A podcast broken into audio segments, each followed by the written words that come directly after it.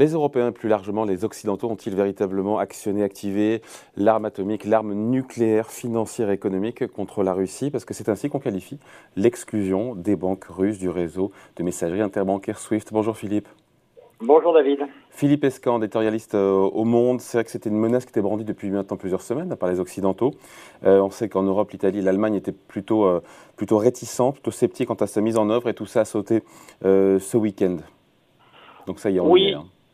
Oui, ça y est. Alors on y est, euh, mais, mais, pas totalement, hein, puisque euh, le, le, réseau Swift, hein, en, fait, en, gros, le réseau Swift, c'est c'est un, c'est une, une, forme de messagerie. C'est un peu le Gmail des, des banques. C'est une coopérative qui est, qui est basée en, en, Belgique et euh, qui, euh, qui, qui gère euh, qui, qui, qui les, tout, les, toute la, la, messagerie entre les banques de tous les pays. Et c'est comme ça que passent les, les ordres de virement euh, d'un côté à l'autre. Donc il n'y a pas c'est pas un canal par lequel passe de l'argent, mais par lequel passe uniquement de l'information. Mais cette information, elle est évidemment euh, indispensable et c'est devenu un réseau totalement mondial, d'où effectivement son son importance.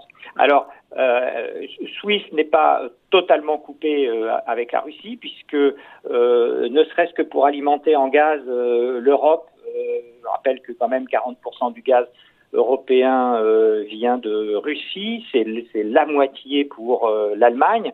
Euh, et donc les, les, établissements bancaires, on ne sait pas encore trop lesquels d'ailleurs, mais les établissements bancaires par lesquels transiteront les, achats de gaz, qui continuent en ce moment, euh, eux ne seront pas touchés euh, par, par, cette, euh, par cette mesure. Cela dit, évidemment, ça va compliquer de façon considérable toutes, les, toutes les transactions, c'est-à-dire tous les achats, les ventes, les prêts, tout ce qui se tout ce qui se fait entre, euh, on va dire, euh, la Russie euh, et l'Occident. Et puis, en fait, quand on parle de l'arme nucléaire, on parle de deux choses. En fait, on parle à la fois de, de, de, SWIFT, donc des, des, transactions bancaires, et aussi, et peut-être surtout, parce que ça c'est vraiment plus inédit, du gel des avoirs par la, la, la, Banque centrale euh, du gel des avoirs de la Banque centrale euh, de Russie, la Banque de Russie. Qui est assis sur 600 euh, milliards de dollars de réserves de change.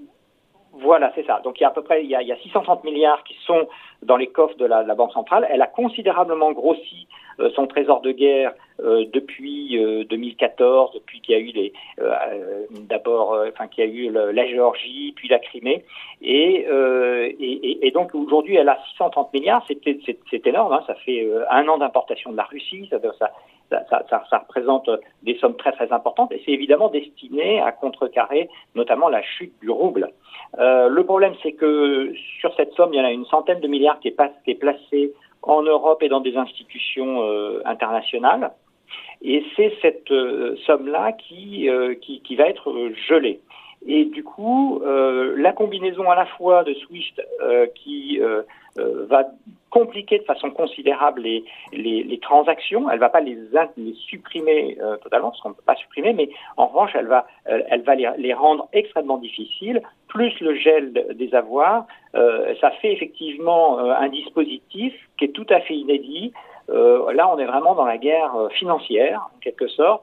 Et, Donc ces nouvelles sanctions sont efficaces pour vous Philippe? Bah, On n'a pas, pas vraiment de recul parce que euh, les précédentes, euh, les exemples qu'on avait à la fois euh, sur, sur, sur notamment sur SWIFT, que ce soit sur l'Afghanistan, sur le Venezuela, sur l'Iran, il y a plusieurs fois, il y a eu ce genre de mesures, notamment avec, avec l'Iran pendant plusieurs années. On a vu que ça avait mis l'économie par terre, mais sur le plan géopolitique, ça n'a pas beaucoup changé la donne. Euh, donc, est-ce que ça va accélérer euh, la prise de, conscience par la Russie euh, de chercher une issue diplomatique à ce conflit on, on, ne sait pas vraiment. Ce qu'on voit, c'est que déjà, il y a un premier mouvement D'abord, le rouble s'effondre, il s'est effondré de 20% là. 30% à l'ouverture. Ouais, c'est ça, 30%. Euh, et euh, et il euh, y, a des, y a des queues aux distributeurs de, de billets, etc. Enfin, donc il y a un petit début de, de, de panique bancaire. Euh, et, et, donc c'est pour ça que les sanctions financières, notamment vis-à-vis de la Banque de Russie, euh, vont être très importantes parce que si le, la, Russie ne peut pas enrayer la chute du rouble, les conséquences risquent d'être dramatiques pour la population russe. Alors elle a déjà un petit peu l'habitude parce que le, elle a déjà perdu énormément de pouvoir d'achat depuis une, dizaine d'années, mais là la sanction sera quand même assez forte. Avec une inflation pour le coup qui pourrait flamber, D'où une banque centrale d'ailleurs russe qui a réagi ce matin en doublant son taux directeur en le passant de 10,5% à 20%. Ouais. Donc ça veut dire plus d'inflation, une activité qui s'effondre. Et, je crois que c'est les échos qui parlent d'un PIB euh, russe qui pourrait être amputé de 7% cette année, hein, du fait de toutes ces sanctions. Euh, c'est ça. Alors, euh, ce sont des, projections. c'est vrai que les autorités russes, mais ça date de, de 2014, avaient dit que euh, en cas de, sanctions financières, effectivement, euh, ça pourrait enlever plusieurs points de PIB euh, à la Russie. on n'en sait trop rien dans la mesure où depuis, la Russie a donc pris un certain nombre de mesures pour moins dépendre. Par exemple, elle n'a plus pratiquement plus de dette américaine, enfin de, de, dette en dollars elle, s'est rapprochée de la Chine de façon très importante. Donc, quelle sera euh, l'attitude de la Chine euh, euh, La Banque de Russie a des gros stocks d'or, par exemple. Est-ce qu'elle va essayer d'en vendre une partie? Tout ça, ce sont des, inconnus. Ce qui est par, contre sûr, c'est que le, le, rouble est, de façon très importante déstabilisé et que donc ça, ça va avoir un impact euh, immédiat à la fois sur la population euh, et puis effectivement sur le financement de la guerre. Avec cette panique, bancaire, vous avez raison, on a vu les images de, qui a commencé avec des Russes qui sont précipités euh, au distributeur automatique de billets, encore une fois.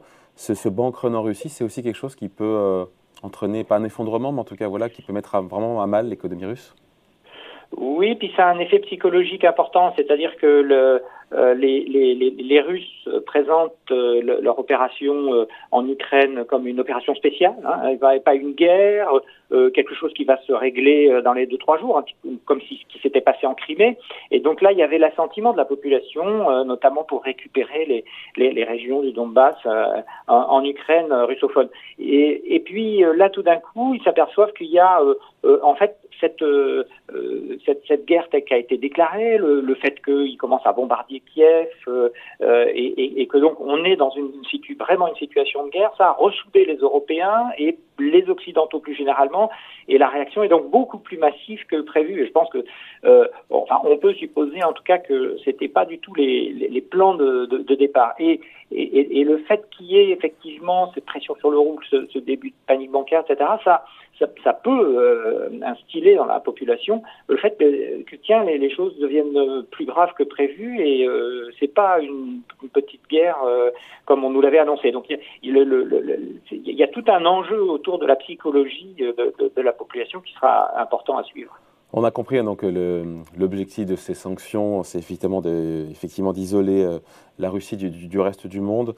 Euh, après, est-ce qu'il n'y aura pas des mesures de rétorsion? On sait aussi, euh, on finit là-dessus, Philippe, quel sera l'impact de ces décisions pour nous Européens en matière d'approvisionnement en énergie? Je pense encore une fois, 40% du gaz importé en Europe vient de Russie, plus de 50% effectivement, vous l'avez dit, pour l'Allemagne. Moins en France, on est au-delà, en dessous des, des 20%. On peut avoir des problèmes, nous, au passage aussi?